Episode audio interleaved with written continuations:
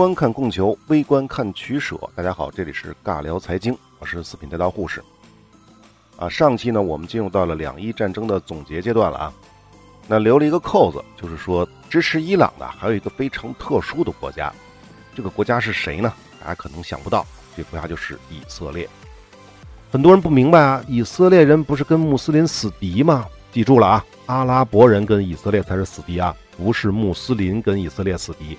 波斯人虽然信奉的是伊斯兰教，但是跟犹太人并没有什么特别大的深仇大恨。萨达姆才是坚决的反以色列的。实际上，伊拉克的历届政府都是反犹的。早在1950年费萨尔王朝期间，伊拉克政府就将十万名犹太人驱逐出境。在第三次中东战争期间，至少十四名在伊拉克的犹太人因间谍罪被处死。到了第四次中东战争。伊拉克又坚决地反对埃及跟以色列媾和，反对未果的情况下，就拉拢了其他阿拉伯国家孤立埃及等等等等，还是那个套路啊，敌人的敌人就是朋友。此外呢，以色列也希望能够通过示好伊朗，让伊朗政府呢保护在伊朗境内的犹太人。那关于以色列呀和伊朗的关系，我们再补充一下内容。我们在讲宗教货币那系列节目的时候呢，都多次的说过。犹太人啊，在欧洲一直都是很受排挤的，不只是在二战时期纳粹屠杀犹太人，英国、法国、俄国等国都在不同的时期对犹太人进行过剥夺财产啊、迫害啊，甚至是屠杀的行为。反观中东地区啊，无论是阿拉伯的统治下，还是波斯人的统治下，犹太人啊，大多数情况下，只要老老实实的做生意，老老实实的纳税，伊斯兰世界对这些异教徒还是非常宽容的。但是呢，到了近代，尤其是以色列建国之后，在巴勒斯坦地区，这阿拉伯人的反犹情绪就高涨起来了。大部分的犹太人，阿拉伯地区的大部分犹太人就逃回了以色列，而也有一部分犹太人发现，去伊朗更好。为什么这么说呢？其实啊，在伊朗的犹太人人口并不多，估计不到十万。在当时，可以说啊，从古代到近现代，无论是欧洲那边还是阿拉伯这边，怎么排挤犹太人，怎么排挤以色列。但是在伊朗生活的犹太人都不受影响，当然，前提呢还是要接受伊斯兰教的领导，按时交纳信仰税，不仅呢可以保留犹太的属性，拥有犹太教堂，甚至还能从政。尤其是到了巴列维王朝的白色革命时期，世俗化的伊朗啊坚持政教分离，国家废除了对少数种族的歧视性的法律条文。此时。在伊朗的犹太教和伊斯兰教只是伊朗社会的两个宗教类型，在法律上是完全平等的。而且巴列维的伊朗啊，跟美国的关系前面说过那么的亲密，促成了伊朗和以色列两个中东的非阿拉伯国家之间的结盟。因此，生活在伊朗的犹太人不仅跟波斯人有同等的社会地位，而且那些犹太富商还多是巴列维国王家中的常客。所以呢，即便是以色列那边建国了。连续几次中东战争打败阿拉伯人的围剿，以色列这个国家实力蒸蒸日上。即便是这种情况下，在伊朗的犹太人也不愿意回以色列去生活。但是到了伊斯兰革命爆发之后，在伊朗的犹太人的地位显然就大不如前了。很多伊斯兰革命者就指出，犹太人是美国安插在伊朗的间谍。在这种情况下，在伊朗的犹太人才不得不逃往以色列。差不多一年的时间里，在伊朗的犹太人从八万锐减到了三万。可能大家会问啊，为什么还有犹太人不跑呢？其实呢，作为祖国以色列是非常欢迎流落到世界各国的犹太人回到耶路撒冷的。但是这并不意味着所有犹太人都愿意回去。在伊朗啊，不愿意回以色列的犹太人多是那些小中产，因为啊，特别有钱的人是无所谓国籍的，到哪儿都是富人。而穷到没房子没地的犹太人呢，也无所谓，换一个环境呢，没准还能遇到发大财的机会。只有这些小中产最难受，走吧，房子、车子、土地还要不要？不走吧，说不好哪天就会被当做美国的间谍抓去吃牢饭了。思前想后啊，最终还是有很多犹太人不愿意放弃在伊朗的既得利益，选择留了下来。不过呢，霍梅尼的脑袋还算清醒啊，他并没有去迫害在伊朗的犹太人。只要是这些犹太人不威胁国家的安全，依然可以享受伊朗公民的待遇。为此呢，寄人篱下的伊朗犹太人呢，便主动的向霍梅尼表忠心，一九七九年的二月一日，当霍梅尼回到伊朗的时候，五千名犹太人在首席大拉比尤迪亚·沙菲特的带领下，参与到了欢迎最高领袖的队伍当中，还打出了“犹太人与穆斯林皆兄弟”的标语。甚至在后来，犹太人在做礼拜的时候，还会把霍梅尼的画像同时摆出来一起拜一拜。那么，伊朗的伊斯兰革命之后啊，为了保证在伊朗的犹太人的安全，以色列是主动跟霍梅尼示好的。而且在两伊战争期间，以色列都一直在暗助霍梅尼，都是这个原因。但是呢，不得不说，即便霍梅尼没有对生活在伊朗的犹太人举起屠刀，但是新伊朗毕竟是伊斯兰政教合一的国家，对于异教徒啊是不可能得到巴列维时期那样的待遇的，而且还得处处防着这些为数不多的犹太人。在政治上，伊朗政府是严格监视犹太人的行为，一旦发现与外国，尤其是跟美国、以色列接触，就会立刻抓捕并且审判他们。一九七九年的五月，伊朗的犹太领袖就被指控参与颠覆政权而被处死。在经济上，为了不让犹太商人控制伊朗的经济，新政府将大量的犹太人资本收归国有，只允许犹太人呢从事一些杂货店啊之类的小买卖。那么在生活上呢？政府严格限制犹太人的出国和移民，如果要办理相关的手续，至少要提前三个月，而且审核极其的严格。在教育方面呢，强迫犹太人学习伊斯兰课的教程，并且让学生学习波斯语。显然，伊朗政府的这个套路呢，就是要同化在伊朗的犹太人，但是这总比屠杀和迫害要强得多。即便伊朗政府在外交上跟以色列发生了什么矛盾，他也从来不会拿境内的犹太人撒气。只要他们安分守己，正常的生活还是可以保证的。那为什么霍梅尼要维持在境内的犹太群体呢？既不迫害和驱逐他们，也不像巴列维时代那么抬举他们呢？简单的理解，这其实是新伊朗想要表现伊斯兰政府对异教徒的包容政策，帮助树立新伊朗的国家形象。那伊斯兰革命之后啊，直到现在，以色列政府一直在积极的通过各种渠道，甚至是花钱资助。在伊朗的犹太人想让他们回到以色列，但取得的成效一直不是很大。毕竟啊，这些伊朗的犹太人很多都不会说英语和希伯来语，就算能够回到以色列，一切都得从头再来。而且以色列那边也不是真正的平等啊，因为以色列人的构成是非常复杂的，有欧美去的以色列人，有从苏联去的，也有从中东地区啊、非洲地区回到以色列的。这些人在以色列分别处于不同的社会阶级。伊朗的犹太人回去了。最起码不是一等公民，甚至还有被以色列情报机构监视的可能。好，这个就是当时的伊朗和以色列之间的关系。那么，关于两伊战争期间的以色列，我们还要说一个事情，这就是著名的巴比伦行动。也就是说，以色列曾经亲自出手袭击过伊拉克。这是在战争初期的1981年，以色列派遣飞机轰炸了伊拉克首都巴格达东南约20公里、由法国援建的核反应堆。这次巴比伦行动被后人称为“空中的外科手术”，意思呢就是定点清除。我们大概说一下，一九七五年以后啊，伊拉克就开始从法国引进核反应堆技术和设备。以色列的情报机构分析呢，到一九八一年底，伊拉克就有生产核武器的可能了。伊拉克可是最爱叫嚣毁灭以色列的国家，因此以色列必须要清除伊拉克的核威慑。最终呢，以色列决定趁着两伊战争打得乱七八糟的时候，派出了精心挑选的八架 F 十六和六架 F 十五执行任务。其中呢，F 十六携带精确制导炸弹执行轰炸任务，而 F 十五呢负责护航和通讯中继。十四架飞机飞越了沙特和约旦国境，直奔巴格达，最终投下了十六枚炸弹，命中了十四枚，其中两枚是哑弹，剩余的十二枚成功的将伊拉克造价四亿美元的核反应堆设备。彻底摧毁。这里比较有意思的是呢，以色列可跟伊拉克的领土并不接壤。为了完成这次空袭，以色列的飞机编队成功的通过了三个阿拉伯国家的领空，而沙特、约旦和伊拉克三国的防空体系是毫无察觉。以色列人怎么做到的呢？当他们的机群沿着约旦和沙特边境飞行的时候，沙特的雷达率先发现，并要求他们通报身份。以色列飞行员以流利的阿拉伯语回复他们。这里是约旦空军例行训练。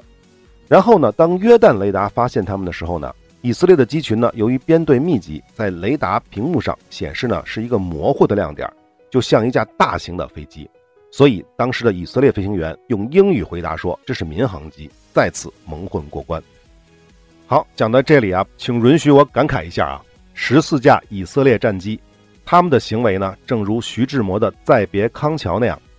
悄悄的我走了，正如我悄悄的来，我挥一挥衣袖，不带走一片云彩，只留下了一片废墟。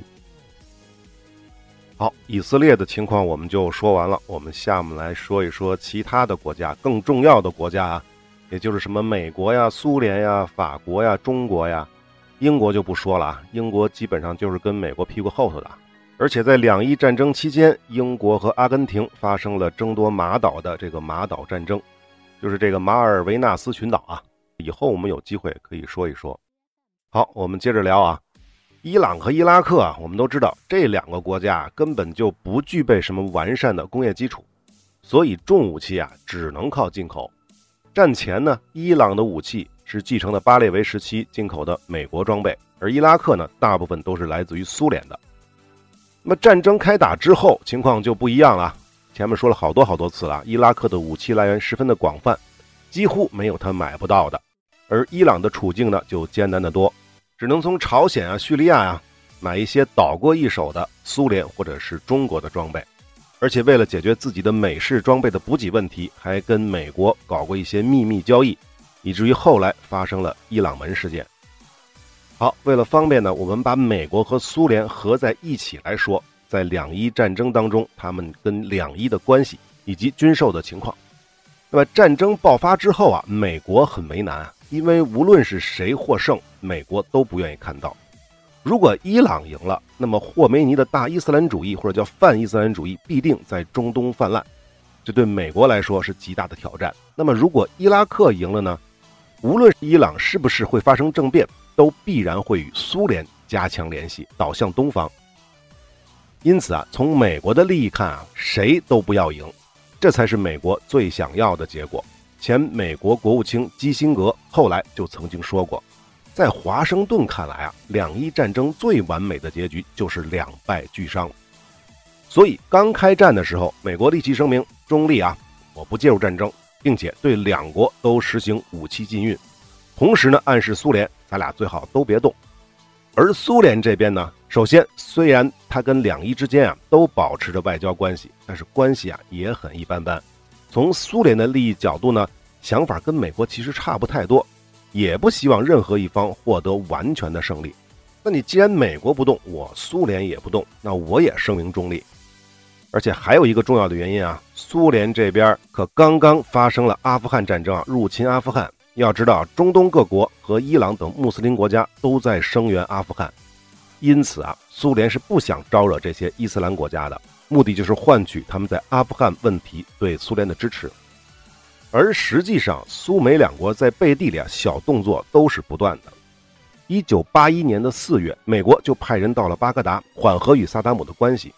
一九八二年还把伊拉克从支持恐怖主义国家的名单当中呢给删除了。这样一来，美国就可以名正言顺地向伊拉克大量的出口粮食，并且通过沙特等国呢转售武器给他。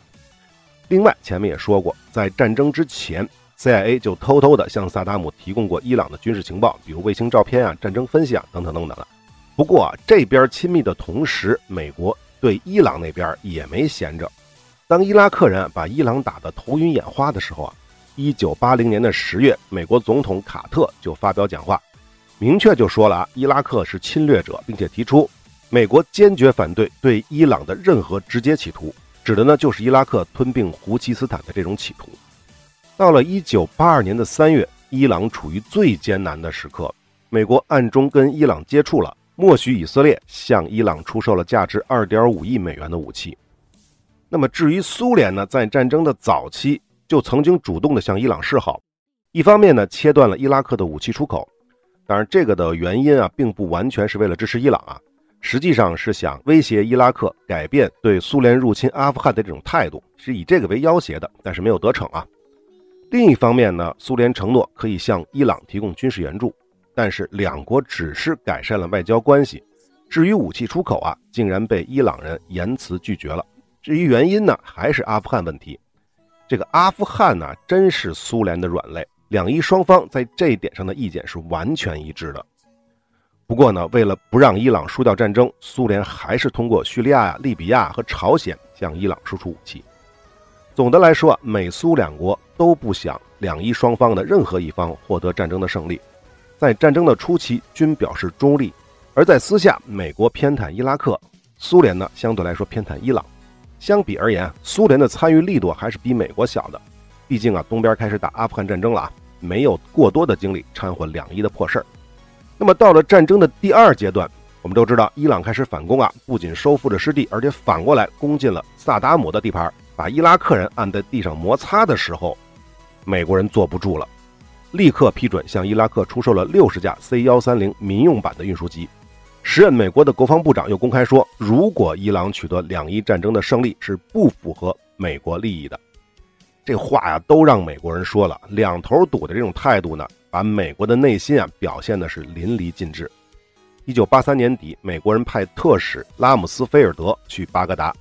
这个名字是不是特别熟啊？拉姆斯菲尔德就是后来在伊拉克战争期间做美国国防部部长的拉姆斯菲尔德。美国呢向萨达姆提出意愿，愿意恢复两国的外交关系，承诺呢为萨达姆提供军事情报、经济援助和武器出口，同时一方面公开鼓励西方国家支持伊拉克。美国的小跟班英国立刻就提供了二点五亿英镑的贷款，另一方面继续对伊朗进行武器禁运，并且禁止其他国家向伊朗出口武器。一九八四年，美国和伊拉克恢复了外交关系。同年，美国还指责伊朗是国际恐怖主义的最大支持者，并将其列入了支持恐怖活动国家的名单。这还不是全部啊！前面说过，以色列执行了巴比伦行动，炸毁了伊拉克的核设施。而美国竟然在这个时候站出来谴责以色列，并在联合国谴责以色列的提议中呢投了赞成票，这个可是极为罕见的啊！另外，一九八三年，美国五角大楼还制定过一个直接干预两伊战争的作战计划，其内容呢就是，一旦伊朗人再向前一步的话，美国人会在伊拉克部署自己的 A 十攻击机来对付伊朗的坦克集群，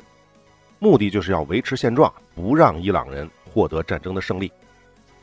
那么再说苏联啊，到了第二阶段，本来这个霍梅尼对苏联是油盐不进的啊，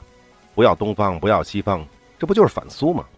同时，前面我们也说过，一九八二年到一九八三年前后，霍梅尼清洗了曾经在伊斯兰革命当中与他并肩战斗的伊朗人民党亲苏联的，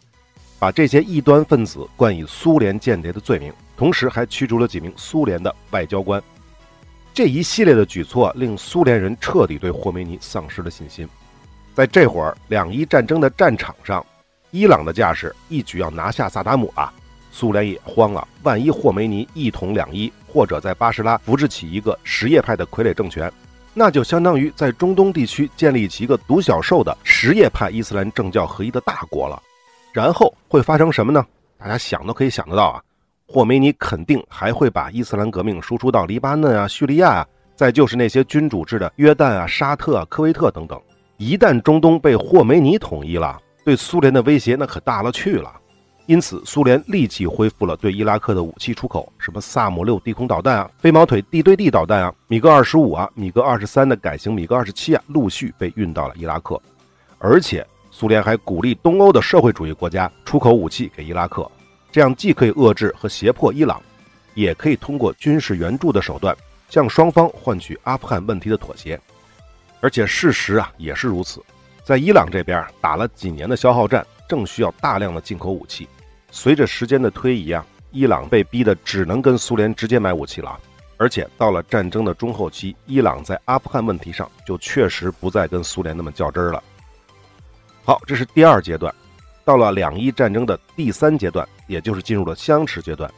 美苏双方都越来越害怕霍梅尼取得战争的胜利了，因此把天平更多的倒向了伊拉克，包括直接派军舰护航波斯湾，为的就是弱势均衡，也就是谁弱就帮谁。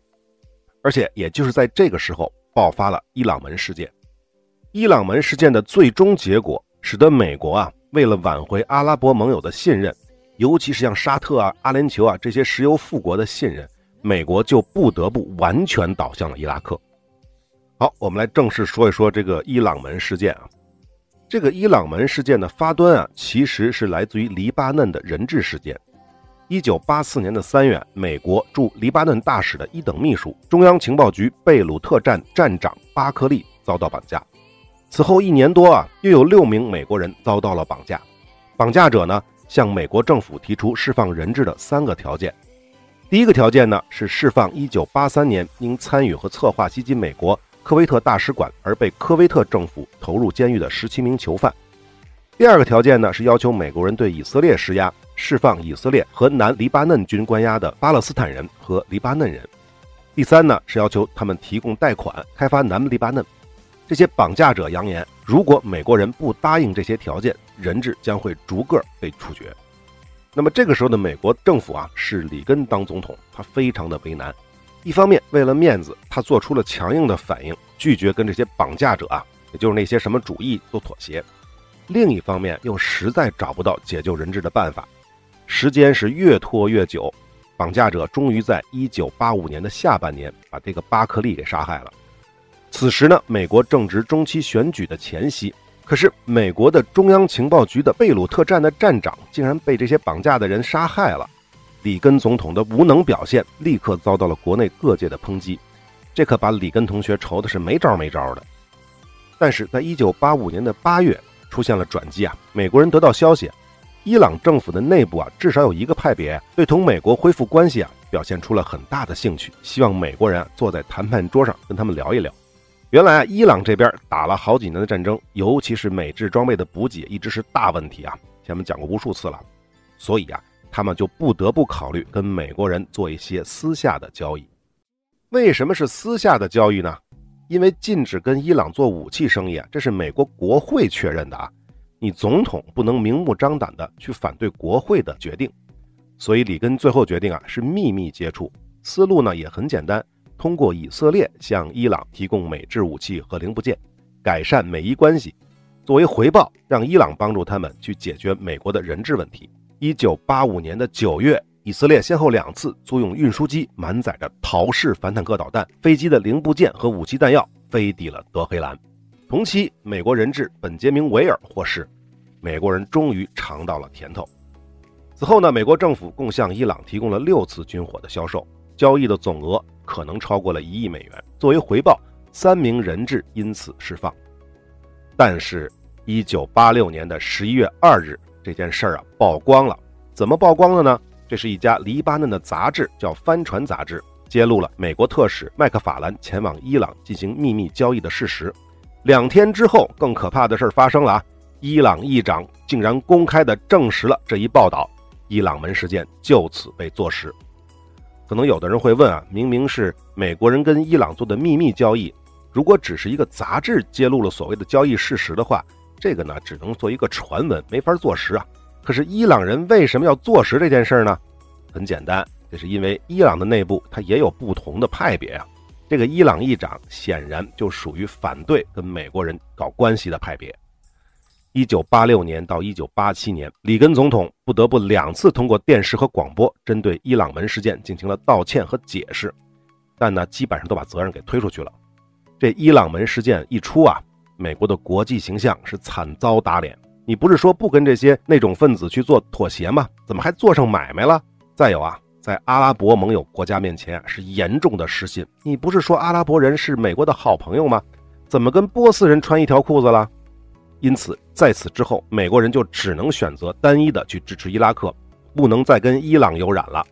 而且每年还拿出了四百亿美元的军费，加强在波斯湾对海湾国家油轮的护航，并且打击伊朗海军。所以前面我们刚才说啊，美国军舰所谓的误击伊朗客机的事件之所以迷雾重重。也许啊，我们只是说也许啊，跟美国为了挽回阿拉伯盟友的信任，有可能是有关系的，但这个只是个猜测啊。总之啊，美国人完全划清了跟伊朗的界限，霍梅尼的压力就越来越大了。这也是为什么到了战争的末期，伊拉克最终能够收复失地，逼着霍梅尼同意停战的重要原因之一。那么接着这个事儿，我们再说一个斯塔克事件啊，不是那个钢铁侠斯塔克啊，是美军的斯塔克号导弹护卫舰。一九八七年的五月，美国的导弹护卫舰斯塔克号在波斯湾护航，结果遭到了两枚飞鱼导弹的袭击，舰体的左舷在吃水线与甲板之间被炸出了一个三米乘五米的大洞。由于当时是夜间，正在睡觉的水兵有七人被直接炸进了大海里。最终呢是三十七人死亡，斯塔克号呢严重受损。如果只说到这儿的话，大家可能第一个会想到的是伊朗，是伊朗人偷袭了美舰。但是注意了吗？我们前面说了，它是飞鱼导弹，伊朗人哪来的飞鱼导弹啊？因此呢，后来美军经过调查，这才发现根本就不是伊朗人干的，而是友军伊拉克他们的幻影 F 一发射的飞鱼导弹所致。结果这个伊拉克政府呢，也跟美国政府一样，表示这是个误击啊，这是意外，愿意道歉，愿意赔偿等等等等的。不过呢，美国人这边他们的分析认为，这很可能是萨达姆为了报复美国跟伊朗的秘密军火交易而故意干的事儿。而且更好玩的是，萨达姆在这个事件发生之后，明确表示需要美国和伊拉克的共同努力，才能迫使伊朗接受联合国的停火决议。就我个人感觉啊，整个这个事件还真的像个孩子在泄私愤的表现。而这个萨达姆不就是这么一个抱着飞机、坦克、大炮的幼稚的业余军事爱好者吗？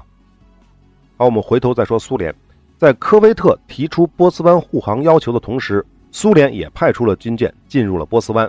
但是苏联的海军还是比较弱的，在波斯湾的回头率肯定是不如美国，而且也没搞出什么大新闻。另外呢，苏联是更加积极的向伊拉克出售武器。从1987年开始，苏联人卖给伊拉克的武器档次就不一样了，最先进的 T72 坦克800多辆，还有苏联当时能拿得出手的最好的战斗机米格29，大概有二十多架。这些苏制武器陆续的加入了伊拉克的军队序列，投入了两伊战场。再有呢，就是苏联更大量的提供了飞毛腿导弹，这也是为什么两伊集成战当中，伊拉克打了好几百枚，而伊朗只打几十枚的原因啊。不仅是军事合作，伊拉克和苏联的民间贸易也逐步的升温。在一九八七年的民用市场，双边贸易达到了十二亿美元，比一九八六年提高了百分之四十六。到了一九八七年的五月，两国还在巴格达举行了仪式，庆祝两国友好条约签订十五周年，并且续约五年。不过啊，到了一九八七年的年末，一方面这个苏联不太满意伊拉克大量采购西方国家装备，而不去买苏联的；另一方面呢，由于苏联拒绝支持联合国发起的针对伊朗的武器禁令，这就导致了伊拉克的不满。伊拉克外交部长声称，苏联是实施联合国停战协议过程当中的唯一的障碍。还说啊，假如苏联认为凭他们与我们的友好关系就可以允许他们跟我们的敌人发展亲密关系的话，那他们就大错特错了。伊拉克不可能对苏联和伊朗之间的暧昧关系视而不见的。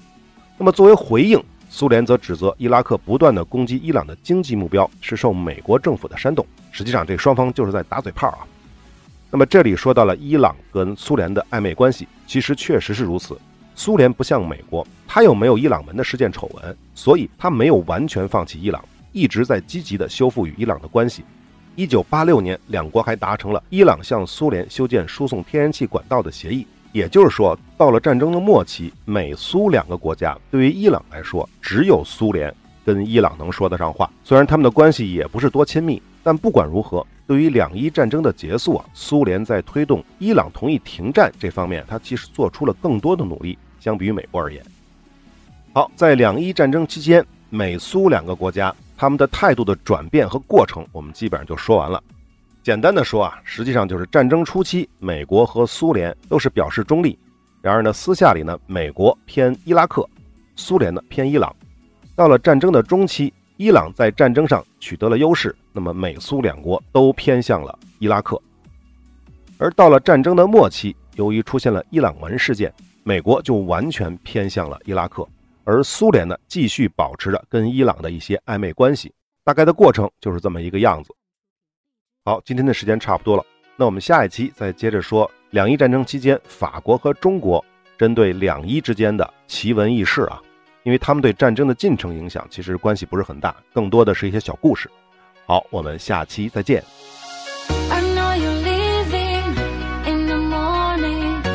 There's nothing